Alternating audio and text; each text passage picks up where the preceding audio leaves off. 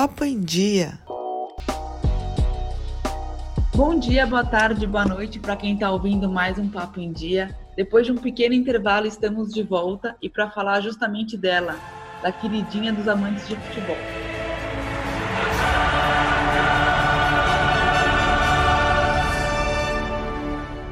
E quem está aqui com a gente para falar sobre a temporada 2021 da Champions League é um convidado que vocês já conhecem, mas fazia um tempinho que ele não dava as caras por aqui. Então eu fui lá, enchi o saco e trouxe ele de volta. Vocês vão entender, né, quando ele começar a se apresentar. Bem-vindo de novo, Will. Tudo bem por aí? Tá ansioso pela Champions? Como é que estão as coisas? Oi, Stephanie. Obrigado mais uma vez pelo convite. É sempre bom participar do podcast. É, aqui estou para falar de Champions League. É, engraçado que faz pouco tempo né, que nós tivemos é, o final da temporada e cá estamos falando novamente da temporada 2020-2021. Um tanto é, quanto bem louco, né? Muito louco. Nossa, vivemos tempos. É muito louco que a gente tem vivido, mas é isso, vamos lá. O Stefan, a expectativa, como sempre, é alta, né? Temos bons, bons confrontos, bons jogos logo na primeira fase e expectativa também para quem será hein, que vai levar a orelhuda no final de no final na metade né, do ano de 2021 no final da temporada no caso na Europa termina no meio do ano? Expectativa alta. Ai sempre né assim sorte nossa que a Champions é todo ano porque para mim ela é o mais legal depois da Copa do Mundo por motivos de Copa do Mundo assim é unânime né? Então é o segundo torneio mais legal. E é bizarro realmente que a gente acabou de ter o Bayern campeão vamos ter outra começando do zero, mas tudo bem. E torcemos para que comece e termine no tempo planejado, né? Se Deus quiser, Exato. ele querer. Por favor, não nada... teremos mais paralisação. Não, por favor. E falando, mentira, não vamos, eu ia falar do Bayern, mas vamos voltar um pouquinho. Antes da gente falar da edição que vai começar, vamos recuperar um pouquinho da memória. Tá fresca até assim, vai mais ou menos. Você tem algum momento marcante aí que você queira lembrar? Da última Champions, alguma coisa que você gostou, um jogo, um gol, alguma coisa qualquer, qualquer coisa, só para a gente já entrando no clima. Ah, eu acho que o, o mais marcante, pelo menos para mim, e, e, tenho certeza que para muitos amantes aí da, da é, aficionados pela Champions League é, é, o fato de ter, ter sido disputado a fase final numa bolha, né? No caso, em Lisboa. Eu acho que isso porque a gente nunca teve nada, nada parecido. A Champions League é uma liga é, muito especial, porque o último jogo, o grande finale, a cereja do bolo, é disputado num jogo único, é, mas o, o, confronto de mata-mata, por isso chama mata-mata, sempre é uma, sempre é uma, sempre são disputas eletrizantes, né? Porque dá a possibilidade do time recuperar, enfim, o time joga mal fora de casa tem a chance de recuperar dentro dos seus domínios, mas o fato de ser disputado numa bolha quebra-se totalmente isso. Ali foi um, um sol mata, né? Não tinha mata-mata. E estádio vazio também, que é uma é muito lamentável, né? Pra, pra, se falando em Champions League, de tantas pessoas no mundo inteiro que gostam de assistir os jogos dessa, desse campeonato, como você mesmo disse, é o segundo mais importante de, de, de o calendário de todo mundo. Estádio vazio é uma pena, mas enfim, é isso. Vivemos dias, vivemos tempos de isolamento social ainda. Então, para mim, o mais marcante é, é a bolha de, boa, bolha de Lisboa. Olha, quase um trava-língua, hein? Bolha de Lisboa. Trava-língua total. Eu achei que você ia falar um negócio. É, eu não devia falar? Não devia falar, mas já comecei e vou terminar. Diga, Stephanie. Infelizmente, não tem como não lembrar do 8 a 2 que o meu time Barcelona resolveu sofrer do Bayern de Munique. É... Quis te poupar nessa, Stephanie. É, então, mas é que eu tentei recuperar outra, tentar recuperar outra memória, mas, meu, não, não teve como. Mas, enfim, foi um águas passadas, e já diz o poeta que águas passadas não movem moinho, então vamos para frente. Já que eu falei do 8 a 2 agora vamos falar do Bayern.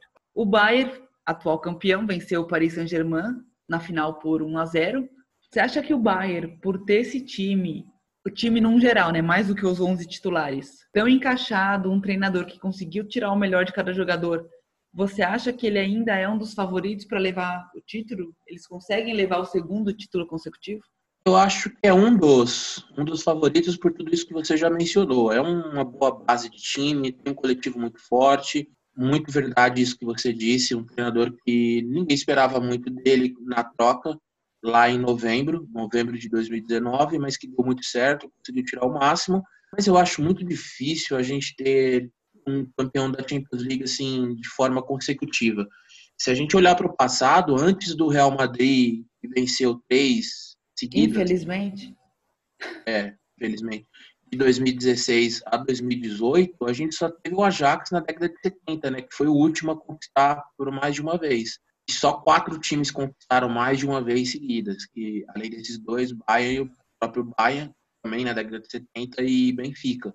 É, eu acho muito, muito difícil, é um torneio que predomina o equilíbrio. Por esses motivos, eu acredito que seja difícil o Bayern levar o segundo, mas cara, é um time muito forte. Então, de novo, eu, eu, eu, ainda tem a questão também de sorteio na próxima fase. Exato. Às vezes, às vezes pega um caminho mais fácil, enfim, então isso pode favorecer também.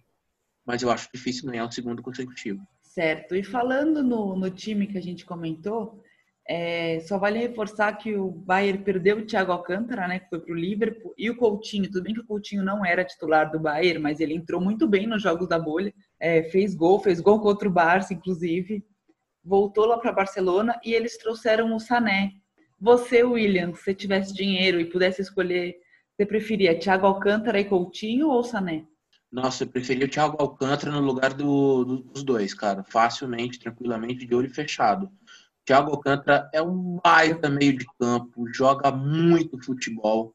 É, ele já está completamente encaixado no, no, esquema de jogo do Liverpool, que, e ainda diziam que ele teria dificuldade, porque é um, é um estilo de jogo mais veloz, de mais dinâmica, e ele é um cara que cadencia, mas, meu, ele é um craque de bola. Então, craque não tem problema de adaptação e notas que ele não teve nenhum com o Liverpool. Eu acho uma, acho que foi uma baita perda, mas o Sané também é um bom jogador. E como você disse também, o Coutinho não era, não, não vinha sendo aproveitado na todo, na, no todo, em toda uhum. a temporada. Não chega a ser uma baixa. É, mas a perda do Thiago é, cara, dificilmente você vai encontrar outro, outro jogador para substituí-lo. Eu concordo contigo, mas entre o combo eu prefiro o combo que foi embora, Thiago e Coutinho, do que o Sané também. Eu espero muito que o Coutinho volte a ser o Coutinho que a gente conhece no Bayern, no Barça. Olha, eu já tô ficando louca. Nem começou a gravação, eu já tô ficando bem louca. Mas vamos lá então, continuando aqui. Coutinho, é um, o Coutinho é um bom jogador, lógico. Ninguém, ninguém desaprende de jogar, ninguém desaprende de jogar futebol do dia para noite. Tem, ali tem um problema, na minha opinião, de deslumbramento. O cara foi pro Liverpool valendo uma bolada, depois foi pro Bayern.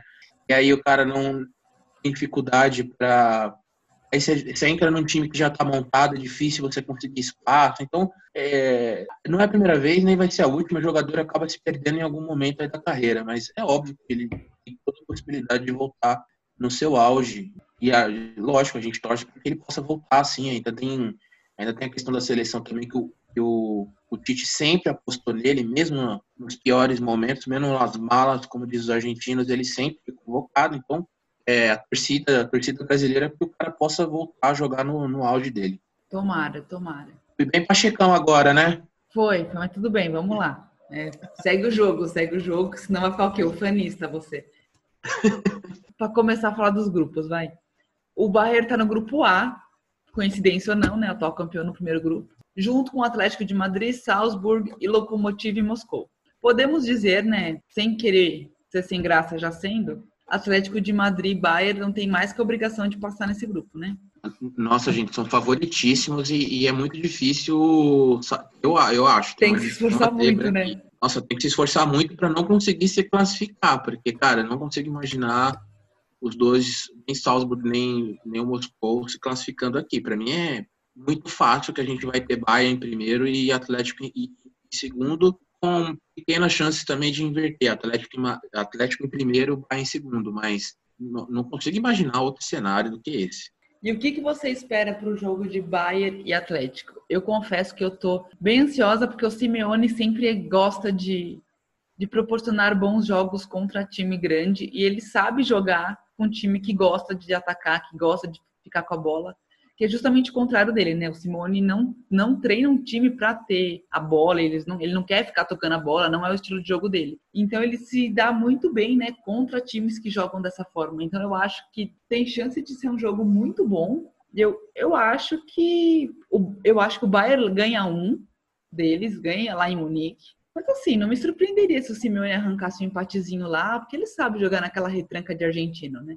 É, cara, eu tô. Você tá falando isso aqui, eu tô lembrando de um jogo Atlético de Madrid Barcelona. Barcelona ainda. Agora eu não me recordo se era Guardiola, na era Guardiola, ou na era. Luiz Henrique. Luiz Henrique. E era um, e era um Barcelona dos bons tempos, de posse de bola nível de 70%, 80%. E a estatística, eu lembro que a ESPN fez até uma matéria sobre isso, que os jogadores do Atlético de Madrid correram uma porcentagem ou um equivalente a quase três vezes os jogadores do, do Barcelona. Meu e aí, Deus.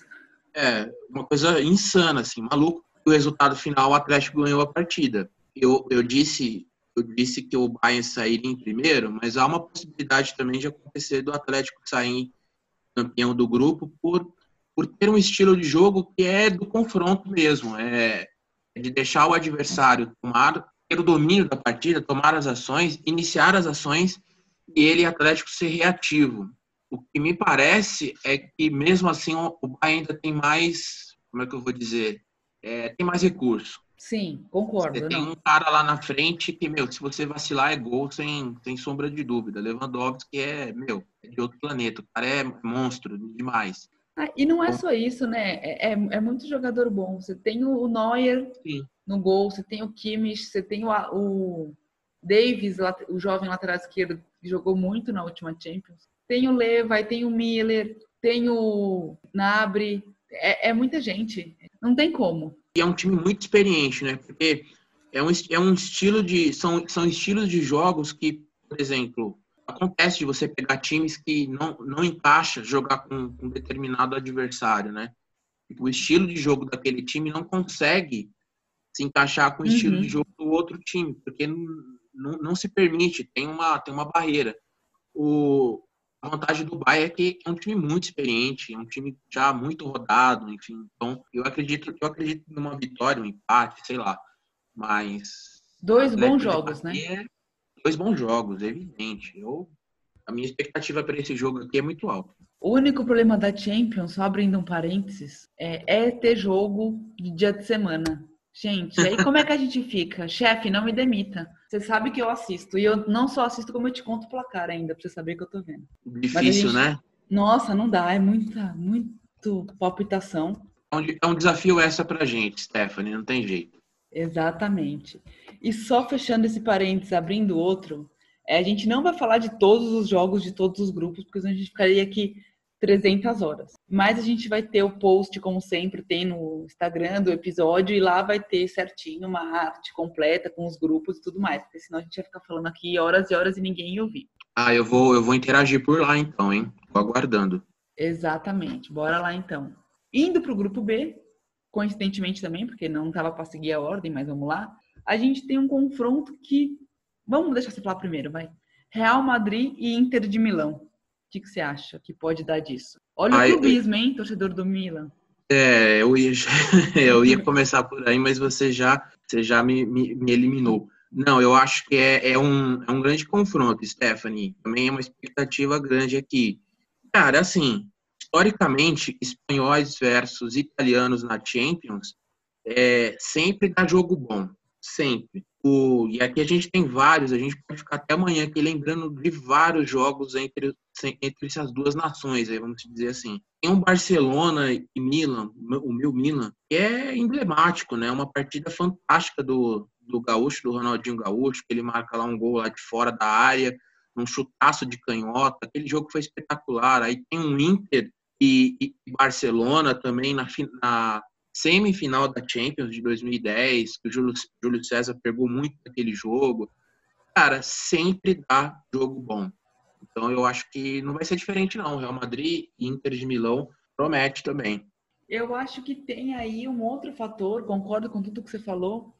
Eu acho que uma coisa que coloca um, um, um outro, in- ingrediente bacana nesse jogo, ou pelo menos na teoria, né, e no achismo, é o Real Madrid, gente, infelizmente, ele sempre vem com essa banca de maior campeão, e ele sabe jogar Champions como nenhum outro time, isso a gente não, não tem como negar. E ele tem esse, essa identificação com essa competição. E por outro lado, a gente tem o, a Inter de Milão, que vem nos últimos anos tentando recuperar o prestígio que tinha aquela Inter de Milão que você até comentou, do Júlio César, que foi campeão, Snyder, é, Eto'o e tudo, aquele timaço que eles tinham. Que há, muito, que muito tempo a gente não vê a Inter de Milão como uma grande equipe, nem na Itália, que dirá na Europa. Eu acho que pode mexer com o ego assim e ter um jogo tão grande. É, imagina se a Inter vencer do Real Madrid, tanto no San Siro, Giuseppe Meazza, quanto no em Madrid, é, pode dar um gás muito grande. Então, assim, eu acho que a Inter tem que aproveitar esse jogo difícil como uma possibilidade de tentar voltar a ser um pouco daquela Inter. É claro que não é de um dia para noite que vai acontecer isso, né?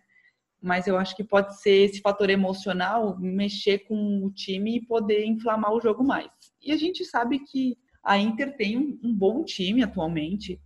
Tem o Lukaku, tem o Lautaro Martinez, que todo mundo falou que ia sair, mas continuou lá tem o Eriksen, tem assim, então, time tem. É só ajustar alguns pontos e eu acho que dá para fazer jogo bom e jogo para frente, tanto pelo Real Madrid quanto por eles. Ele tem um bom time, eu concordo. Ele só não é o maior de Milão. Ah, não, aí, mas aí, ó, deixa para vocês lutarem. Eu não, eu me abstenho. É importante deixar claro isso. Eu acho bem, bem importante destacar aqui. Obrigado pela oportunidade e é isso. Tá pontuado, tá, tá, tá anotado aí, ó. E também Mas vai não... ser um jogão, não tenho dúvida. E também não são o maior da Itália, porque a maior da Itália é a Juventus, já tá dito também, deixa registrado. Os números estão aí para não mentir, né? Bora então para o grupo H: Paris Saint-Germain e Manchester United. Seguindo na mesma linha do que eu falei do, da Inter de Milão, a gente pode colocar o Manchester nesse balaio aí. Agora é a hora do, do United mostrar que ele ainda pode ser o Manchester que a gente conhece? Poxa, Stephanie, eu já participei de um, um, de um episódio aqui, é, me lembro muito bem, sobre Premier League, na época eu Exato. falei que não, não, eu não tinha, eu não depositava nenhum, eu não depositava confiança no United sobre o comando do Solskjaer. E, cara, vou ser bem sincero, coitado dele, enfim, espero que ele não esteja ouvindo o podcast. Eu continuo não acreditando. É, é, é, um, é um time muito, tem jogadores muito bons, é um time multimilionário, contrata quem, quem quiser, é, mas não, não deu liga nos últimos anos com treinador nenhum, desde a saída do, do escocês lá, que me fugiu o nome agora. Alex Ferguson. Alex Ferguson, isso, muito obrigado. Não, não tem dado liga, cara. Tem, tem, tem tido um problema aí. E eu acho que não, não é um time para não, para mim não é um favorito a ser campeão. É, não, não vejo possibilidade de que esse ano vai ser a vez do United. Especificamente sobre a partida, eu acho que também é um bom jogo, lógico. Para mim, o Paris é favorito, cara. Infelizmente, eu concordo. Eu também não gosto do Paris, Saint-Germain. Deixar, deixar registrado aí. Tá registrado também. O Paris terminou muito bem a temporada, surpreendendo a muita gente também. Ninguém esperava o Paris chegar numa, numa final de Champions. Quer dizer, mas também, se não fosse aquele gol no finalzinho lá contra. Foi contra a Atalanta? Deixa eu pegar aqui. Foi, contra a Atalanta. É, Poderia é assim, ter dado ruim lá, ó. Eu falei uma versão, eu dei uma versão aqui, eu falei uma verdade de uma parcela da torcida. Lógico, é um time que tem uma torcida grande no Brasil e muita gente espera essas pessoas, principalmente os, os fãs do, do PSG, torcem para que, evidentemente, queriam e esperavam que ele fosse campeão em algum momento e na última temporada ficou muito próximo. Para mim não é um time maduro ainda. A, a questão é essa, eu, eu, ainda me pego muito nisso. Não é um, não é um time pronto para conquistar uma Champions League, né?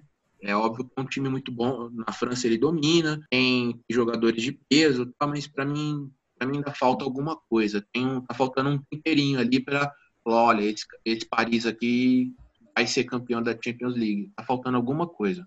Concordo. Eu acho que o Manchester pode tentar dificultar jogando em casa, mas assim, não acho que vence também. É, eu acho que o Paris vence em Paris, com perdão da redundância.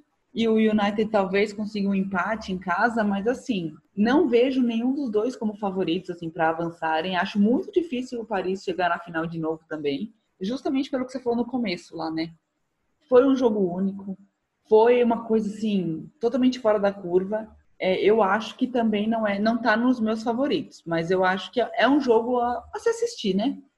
Sim, com certeza.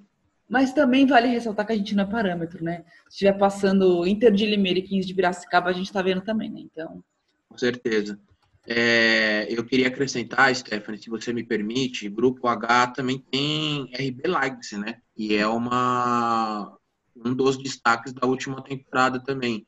Eu não posso aqui afirmar para você qual que é a, qual que é a minha expectativa sobre esse time, porque eu também tenho, tenho pouca informação aí da transição, da, da última temporada que acabou outro dia e que já, que já começou, inclusive. O não, grande não nome foi para o Chelsea, né? Que é o time O grande nome foi para o Chelsea, sim. Então, mas é um time eu, eu, eu colocaria aqui também como uma ameaça do grupo. O, o nosso amigo aqui, bravo e retubante Istambul, eu não, não tenho nenhuma, nenhuma informação, não conheço. É o famoso tá lá passeio, né? Tá lá passeio. Cheguei, estou aqui. Me deixaram entrar, eu entrei. Então, Cara, é bastante equilibrado esse grupo aqui, né? É que a gente. Eu, eu coloquei ele considerando toda a história e toda a grandeza que ele tem. Só que nos últimos anos ele não tá fazendo por merecer, né? Então, se ele não abrir o olho, realmente o Leipzig pode ir lá, né? Como quem não quer nada, igual fez ano passado, como quem não quer nada. Foi chegando, uma chegando. vaga aí, tranquilamente. É, e por fim, dos jogos que a gente separou, né?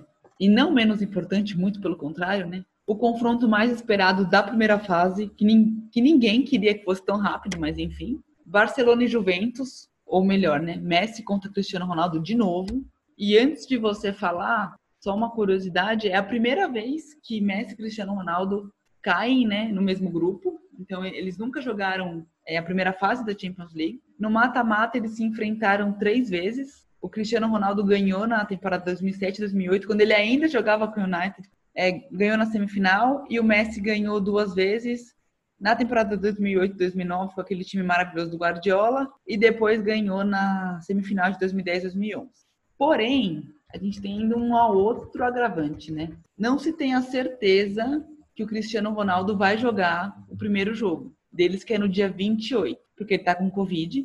E segundo o protocolo que a UEFA determinou para essa edição da Champions League, é o jogador tem que ter dado negativo uma semana antes do jogo. Então ele tem que dar negativo no teste que será feito dia 21. Aí resta dizer, né, como é que vai se recuperar, se ele já vai ter se curado ou não, isso aí a gente só vai saber dia 21. Dito isso, o que, que o senhor espera do jogo? É, lembrando que dia 21 é quarta-feira próxima aqui da nossa gravação. Estamos gravando num sábado, dia 17. Muito obrigada, esqueci de dar esse aviso pro pessoal. Obrigada. Isso. E aí ficar uma semana para o jogo que é dia 28. O jogo da volta, o segundo jogo, é dia 8 lá de dezembro. Então. Quase é... certeza que se nada acontecer, né? Fora do é, script. Eu, a minha torcida é para que ele para que ele esteja em campo dia 28, cara. É, é um, é um confronto muito esperado. Eu, mim é o, é o jogo mais aguardado da primeira fase. Né? por motivos, meu, mil aqui, sei lá, é, é, muito, muito, muito, muito peculiar você ter Cristiano Ronaldo e Messi numa, num grupo de fase já. Então,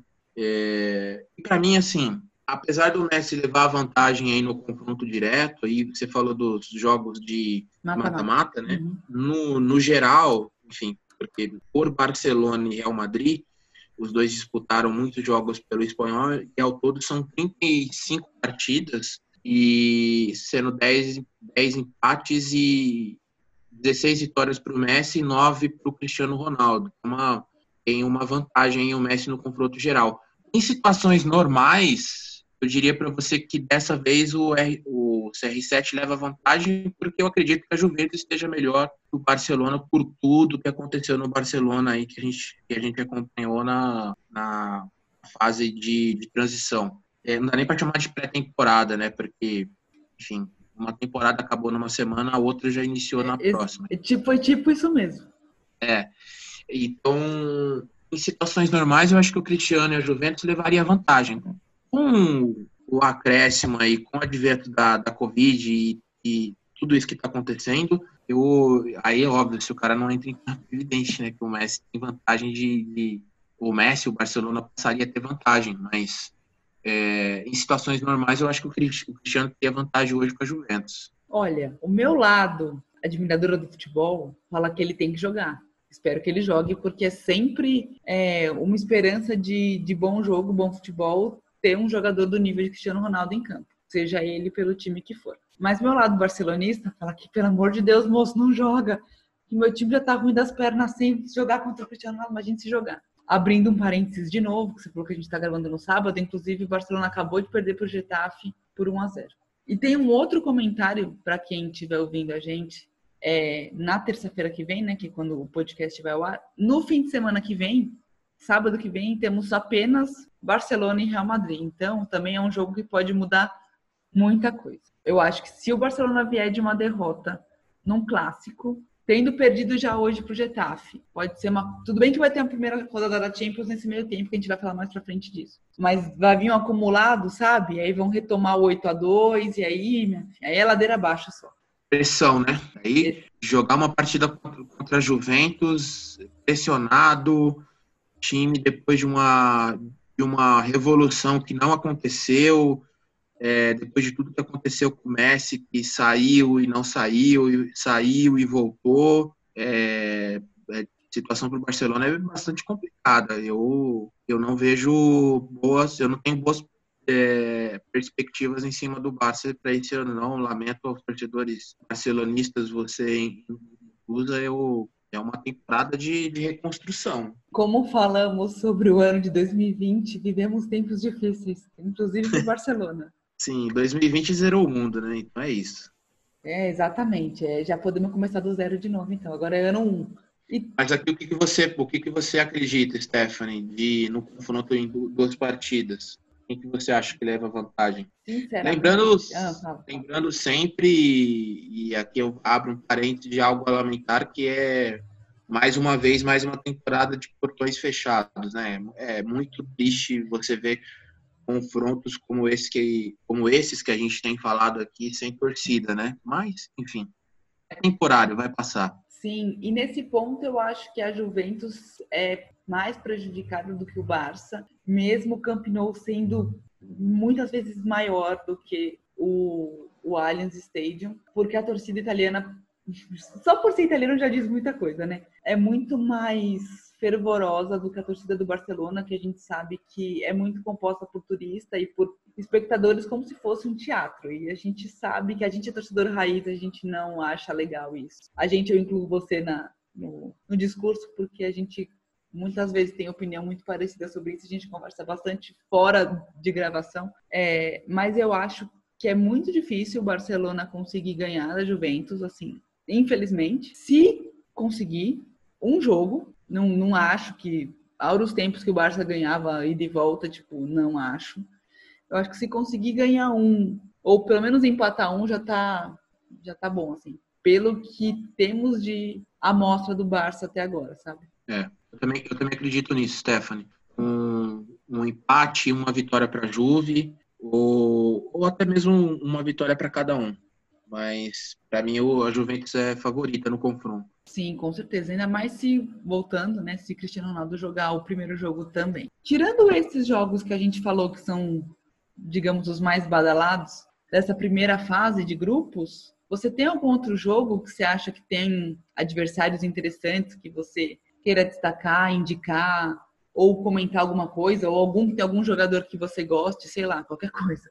Stephanie, eu, eu, a minha dica é para o pessoal dar uma olhadinha no grupo D. O grupo D nós temos o Ajax, que eu já comentei, é um time de três títulos. Atalanta, que é o grande destaque da última temporada também, principalmente do futebol italiano. É um time também ofensivo, que joga para frente, não é aquela coisa não é aquela coisa cautio, não, não é um time, apesar de italiano, não é um time que com joga na, na defesa, é, é, um time que joga com coragem, sem medo. A gente tem o Liverpool que dispensa comentários. Olha o clubismo. E a gente tem um outro time aqui que, meu, me desculpa mais uma vez, eu não faço a menor ideia de onde é. Mais um time que bateu a porta, estava aberta, ele entrou, que é o tal do Mid, Midland, Midland. Eu não sei assim. nem falar o nome desse time, gente. Eu, eu confesso para vocês. Então fica bastante complicado. Então eu olharia, eu olharia com carinho para esse grupo, porque aqui você tem o Liverpool e a Atalanta, que é bastante interessante. Você tem o Ajax, que é um time sempre foi, é uma escola holandesa também de, de ofensividade, de posse de bola. Jogar para frente é, sempre, né?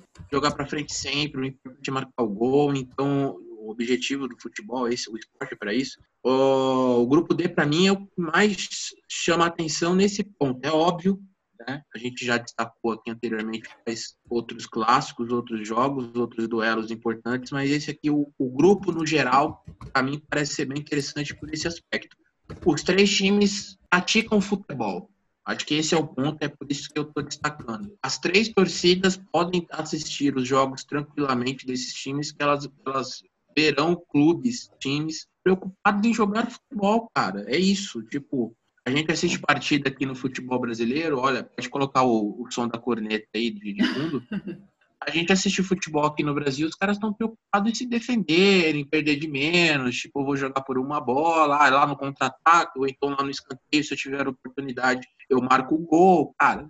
Pelo amor de Deus, velho, ninguém aguenta isso. Então, por isso que eu destaco o grupo B aqui. Todo mundo jogando pro ataque, ainda bem. Eu ia abrir uma corneta, você falou de jogar para trás, jogou horroroso, mas eu vou melhor fechar minha corneta, porque vai que por um algum motivo minha chefe está ouvindo, é melhor eu fechar a corneta que eu ia Melhor falar, Stephanie. Não. Soltou no ar, tem que falar. Não, preciso manter meu emprego, que é isso? Não, fecha essa parênteses, vou abrir outro. O time que você comentou, gente, ó, eu peço desculpas, realmente, eu não faço ideia de como fale.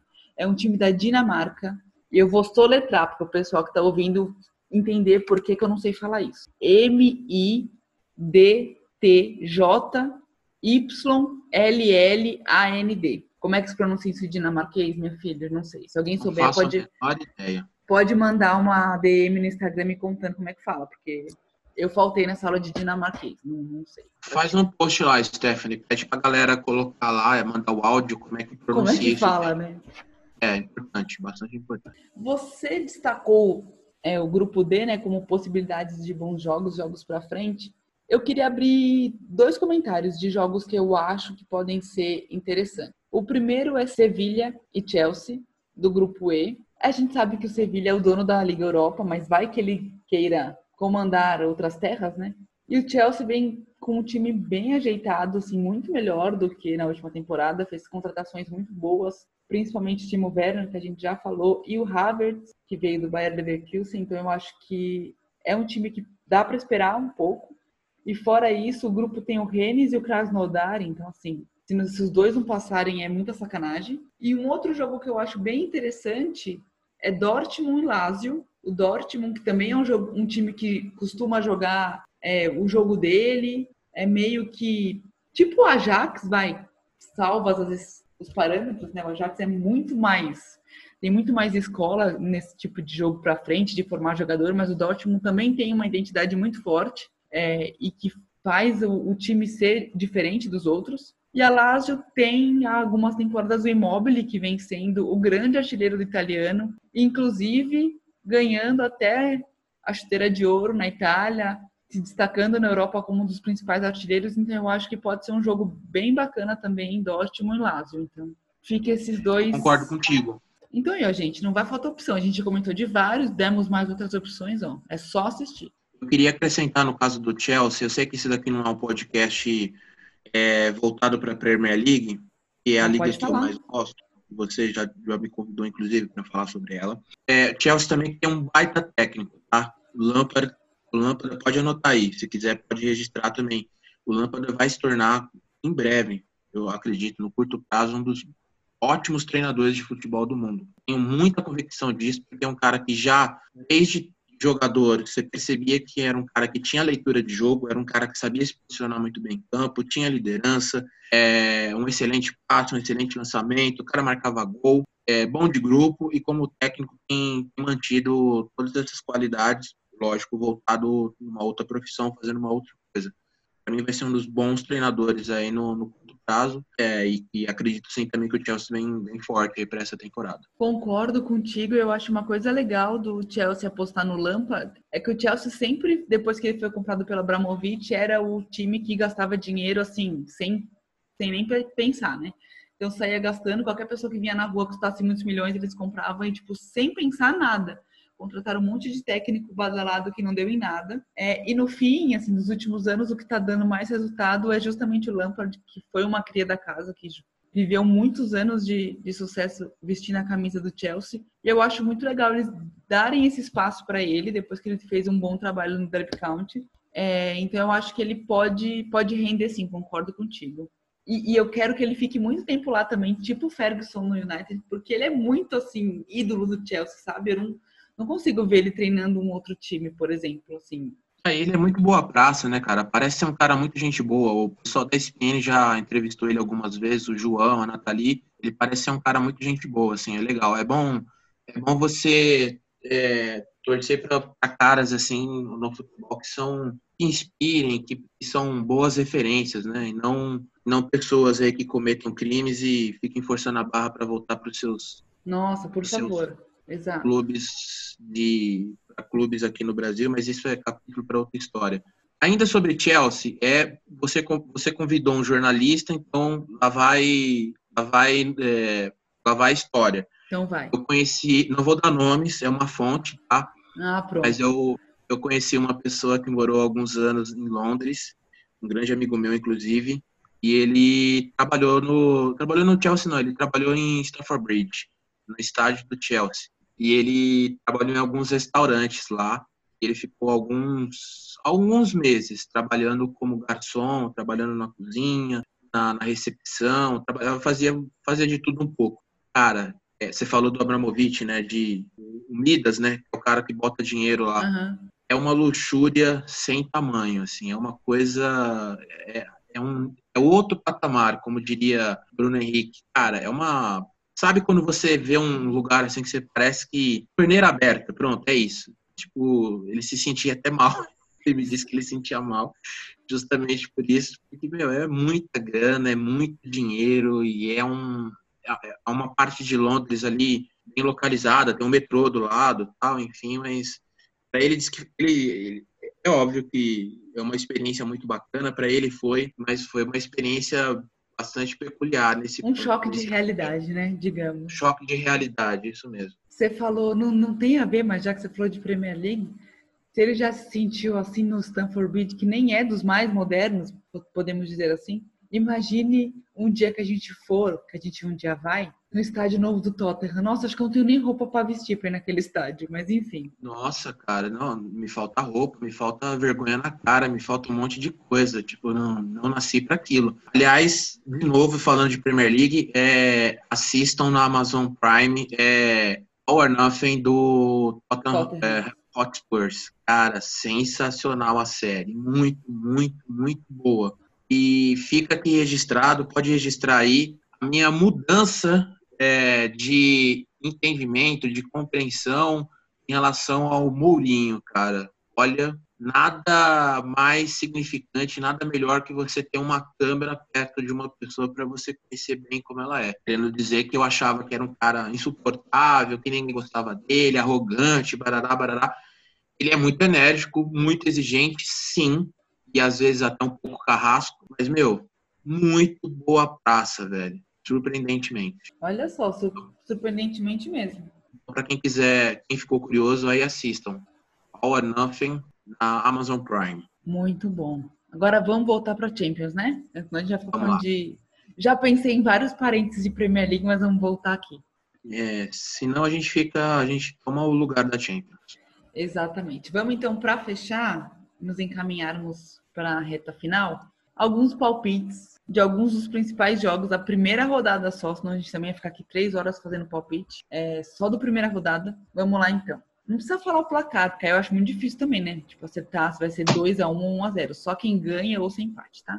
Primeira terça-feira hoje, né? Pra quem tá ouvindo. Chelsea e Sevilha. É da Chelsea. Eu acho que dá empate. É, Lazio e Dortmund. Dortmund. Lazio. Dinamo de Kiev e Juventus. Juventus. Barcelona e Ferencváros, da Hungria. Meu Barcelona, Deus, pelo amor de Barcelona. Deus, né? É. PSG e United. Ah, PSG. Eu vou de empate. Mas assim, sem nenhuma convicção. Agora os jogos de amanhã, quarta-feira, para quem estiver nos ouvindo. Bayern e Atlético de Madrid. Cara, eu vou. Vou de empate, vai. Eu vou de Bayern. Real e Shakhtar Donetsk. Real. Real também. Inter de Milão e Borussia Mönchengladbach. Inter de Milão. Inter de Milão também. sofrido. Ou no último minuto. Só para você ficar com uma possibilidade feliz de eles não ganharem. Né? Exatamente. City e Porto. É, City. Também acho que da City. E por fim, não menos importante, Ajax e Liverpool. Difícil, mas eu vou de Liverpool. Também vou de Liverpool. E antes da última pergunta, eu queria só abrir um parênteses que a gente não comentou nada do City. Mas é porque, na minha opinião, o time do City, assim, o City tem obrigação, jogando bem a real, obrigação de passar e passar muito bem. O, ti- o grupo E, o grupo C, Porto, City, Olympiacos e Olympique de Marselha. Fica, uma- fica um carimbo de obrigatório aí, né? Exa- Pelo time que tem, pelo elenco que tem, dinheiro que tem, técnico que tem, pô, você não ganhar do Porto e Olympiacos e Olympique de Marselha, que já não é mais o grande time da França há muito tempo, fica difícil, né? É que Porto também é um time bastante chato, viu? Não, Pra concordo. jogar, principalmente em seus domínios. Mas é, o City é obriga- obrigação de, de, de- de passar em primeiro, inclusive. Muito porque também o City se colocou nessa posição de obrigatoriedade, com esse monte de dinheiro gasto, com esse monte de banca de, de quero ser o campeão, quero ser um time grande, quero ser. Então, ele se colocou essa pressão toda e, e não, e não responde, né? Não, não corresponde, na verdade. Não responde em campo. Para acabar, última pergunta.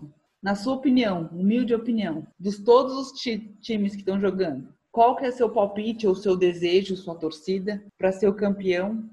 E quem você acha que vai ser o grande artilheiro da competição? Ou se você não quiser falar o artilheiro, um grande jogador, um grande nome, fica o que você quiser. Stephanie, eu tenho bastante dificuldade, confesso, em, em dizer para você quem, quem vai ser, quem eu acho que vai ser campeão dessa temporada. Cara, eu, eu vejo uma, uma temporada de bastante equilíbrio. Surpresas podem acontecer. Eu não ficaria surpreso de ver um Ajax numa final, de, de ver uma Atalanta novamente disputando uma semifinal. Não ficaria surpreso de verdade. Não tô sendo, não tô querendo polemizar. Mas vamos lá, objetivamente, para mim, eu, eu tenho duas apostas, vai. Não consigo ficar, não consigo. Se você me obrigar, Não, pode escolher mais de um. Não tem problema. Você colocar um revólver na minha cabeça, eu vou em um. Mas para mim, é, os favoritos a levar o título é Bayern de Munique e Liverpool. Porque são dois times que man- mantiveram a base, cara. Isso é muito. Isso é muito, muito importante, muito relevante para times que querem disputar algo, para times que querem de fato ser campeão. É uma coisa que a gente, a gente discute muito aqui no Brasil. É completamente impossível você manter um time, você almejar alguma coisa a longo prazo em um clube, um time, em, em um grupo que mexe a cada seis meses, cara. É impossível. Então, é, a Europa tem uma melhor condição porque tem mais dinheiro, tem mais estrutura tal, mas eu vejo nesses dois times uma, uma possibilidade grande de, de ir mais longe, justamente por, por esse aspecto. Aproveitando o seu comentário, você é um torcedor do Liverpool. E uma Sim. pauta factual que aconteceu no dia de hoje, que a gente está gravando de novo, repetindo sábado, é, o Van Dijk se machucou, rompeu o ligamento do joelho e não joga mais na temporada. Você acha É. que isso muda muita coisa pro time do Liverpool? Sim. Não estou cornetando, não estou sendo irônica, estou perguntando. Não, é bastante pertinente, cara, porque é uma baita baixa. Falar que não vai ter uma, não vai sofrer um, um revés aí na defesa é, cara, estaria mentindo aqui, né? O, o, o, que eu, o que eu acredito muito no Liverpool é, é, um, é um time que tem um, um meio de campo muito sólido. Você vê que os caras ali são já são bastante experientes e tal, e, e, e jogam por música, jogam de olho fechado, ainda que tenha, como eu disse antes, tenha um, um, um jogador recém-chegado, é o Thiago. É, é é o jogador recém-chegado, né? É, um, meu, eu, eu sempre achei ele um baita jogador. Baita Eu ainda não muito- aceito o Barcelona ter ter se desfeito dele, mas enfim. Eu não, não consigo entender por que, o Barcelona consegue dispensar um cara que tem, é a cara do Barcelona. Não é que ele Exato. parece que pode se adaptar. Não, ele é a cara do Barcelona. Ou pelo Com menos certeza. o Barcelona que a gente conheceu, o Barcelona histórico. É, mas enfim, um ataque que continua sendo muito forte, ainda que não, não viva as melhores o auge de cada um ali, tanto o Salah como o Firmino e o Mané. Eu, eu acho que é uma baixa sendo o Van Dijk para o resto da temporada, não tenha dúvida. E de artilheiro, que você me perguntou, para mim continua sendo o Lewandowski, né, cara? É o, é o homem gol, é o cara que cheira gol, não, não vejo possibilidade de. Não, não, não tenha outro melhor que ele, é, mas para mim ele vai ser artilheiro novamente. Concordo com o Lewandowski, concordo com a possibilidade de Bayern e Liverpool. É, antes da lesão do Van Dijk, eu achava o Liverpool mais favorito do que eu acho agora, mas eu acho que é um time pronto. Porém, se a gente for pensar na linha de defesa do Liverpool, sem considerar o goleiro, né, só os quatro defensores, é, o Van Dijk era o mais experiente, assim, o mais líder, o mais capitão, o mais que se impunha em campo e assim aquele pilar de referência mesmo. Eu acho que pode causar uma, uma boa queda assim no, no, rendimento do time, principalmente quando não tiver o Van Dijk e também não tiver o Alisson. Por enquanto estão jogando com o Adrian. E aí são, são, duas peças muito chaves. Assim, eu, eu, comparo, uma, não estou falando que um é melhor que o outro, tá? A gente não quer polemizar isso. Mas o Liverpool perder o Van Dijk para a defesa, na minha opinião, é bem parecido do Real Madrid perder o Sérgio Ramos, por exemplo, pelo ah, não tenha dúvida. Eu acho ainda o Sérgio Ramos, infelizmente, melhor do que o Van Dijk. Com muita tristeza no coração falando isso. Até pela liderança e identificação que ele tem. Ele é muito líder, ele é muito chato de jogar contra, muito chato. Porque não é só técnica, ele é, tipo, mentalmente chato, sabe assim? Ele tira o adversário do, da, da zona de conforto de todas as formas possíveis. É, são, são pilares, né? Isso que fazem falta, né? São, são pilares, são jogadores que, que tem algum. Que vai, que vai deixar algum déficit na partida em si, por não estar presente, óbvio, mas também é, é, um, é um déficit, é uma baixa com, com o time, com a instituição. É óbvio que o cara tá lá presente, o cara vai treinar, o cara vai se apresentar, vai tomar café com os caras, beleza. Mas é diferente quando o cara tá. O cara não tem mais o mesmo ânimo, o cara não tá no pique, o cara tá fora da temporada, baixa uma, baixa uma DP no cara. Então é muito, muito, muito significativo a, a não continuidade do, do Van Dijk no Liverpool. Eu, eu, eu vejo dificuldade nesse ponto. É, é óbvio que é um time pronto que você pode fazer uma substituição não na mesma altura, evidente, vai entrar um Joey Gomes da vida para desespero da, da, torcida, mas você tem outros caras ali que podem dar conta do enfim. O problema é quando você perde um cara na defesa, no meio, no ataque, aí você vai, você vai perdendo o esqueleto do time aí, cara, aí você já era, não consegue mais recuperar. E eu fiquei pensando num terceiro nome, não sei. Queria muito colocar o Barcelona, mas acho que seria muito clubista da minha parte eu colocar o Barcelona como favorito. Seria e é, Stephanie. Bastante, então tá, não vou colocar. É, pensei no Real Madrid, confesso, muito por história e por identificação com a competição, como a gente já comentou, do que por futebol mostrado até agora, 17 de outubro, tá, gente? A gente tô falando de quatro jogos do espanhol que foi o que teve. Não sei, talvez seguindo essa sua linha de raciocínio, chega a vez da Juventus, que vem mantendo uma base é, e, um, e, tem bastante jogador bom em todas as posições também e vem conseguindo trazer novos nomes, como o Delite, da, que veio do Ajax, como o Chiesa, que veio, se eu não me engano, da Fiorentina. Tem bons nomes já conhecidos e também consegue fazer essa mescla. Talvez. E o Buffon merece, né? Mesmo odiando o Cristiano Ronaldo, o Buffon merece uma Champions League. Não, eu, eu ia te dizer que eu concordo com a opção do, do, da Juventus nesse, nesse bolo aí, e principalmente porque você tem um cara que faz a diferença lá na frente. Então, é, e é um super cara, é um super jogador. Então, eu, colocaria a Juventus também no bolo. É, é difícil você marcar um cara, um time só, né, numa competição com essa magnitude, com esse tamanho. É bastante difícil. Eu não aposto nos times espanhóis, não acho que é uma boa temporada para time espanhol. É, eu olharia também, eu falei do Ajax, né? Eu também daria mais atenção para o Chelsea. Também não me surpreendo que o, como eu falei, do, do, do, do Ajax chegar lá numa semifinal. É, Acho bastante cara, ousadia e alegria, né, da sua parte, mas tudo bem. É, eu não, não, não para mim não me surpreender, não me surpreenderia, cara, de verdade. É, mas ganha, ganha um milhão quem, quem fizer uma aposta aqui e ganhar, né? Porque é muito difícil, né? Sim. Então é isso. Eu acho que é isso. Mais algum comentário? Poxa, já acabou. Pô, vamos ficar falando então. Vamos ver se as pessoas vão ouvir. Algum é... outro comentário, sugestão, sei lá, de outra série, filme, livro, vídeo, jogador que você goste, camisa que você achou bonita para o pessoal prestar atenção, sei lá, qualquer coisa. Bom, Stephanie, então chegamos aqui no, no momento final do programa. Mais uma vez eu quero indicar um livro. Diga. É, já, já que estamos falando de Champions League e futebol europeu, a minha indicação aí para quem gosta de literatura é a Escola Europeia do Daniel Fildelsen, Fildelsen, eu acho que é esse o sobrenome correto, a pronúncia. É mais um livro da Grande Área. Hashtag é... Grande Área me patrocina. A gente indica bastante livro deles e compra bastante livro deles também. Demais, eu principalmente. É, recomendo super. Os segredos e métodos do sucesso do futebol do velho continente. É, é sensacional esse livro. Eu acho que vale a pena a galera dar, dar, uma, dar uma acompanhada aí na grande área. E essa é uma, uma das boas opções que estão lá. É óbvio que tem outras melhores também, como Guardiola, biografia, biografia do Pop, Mourinho, enfim. Mas, enfim, já que a temática hoje é futebol europeu, é Champions League, é, a escola europeia é uma, é uma boa opção, hein? Muito bom.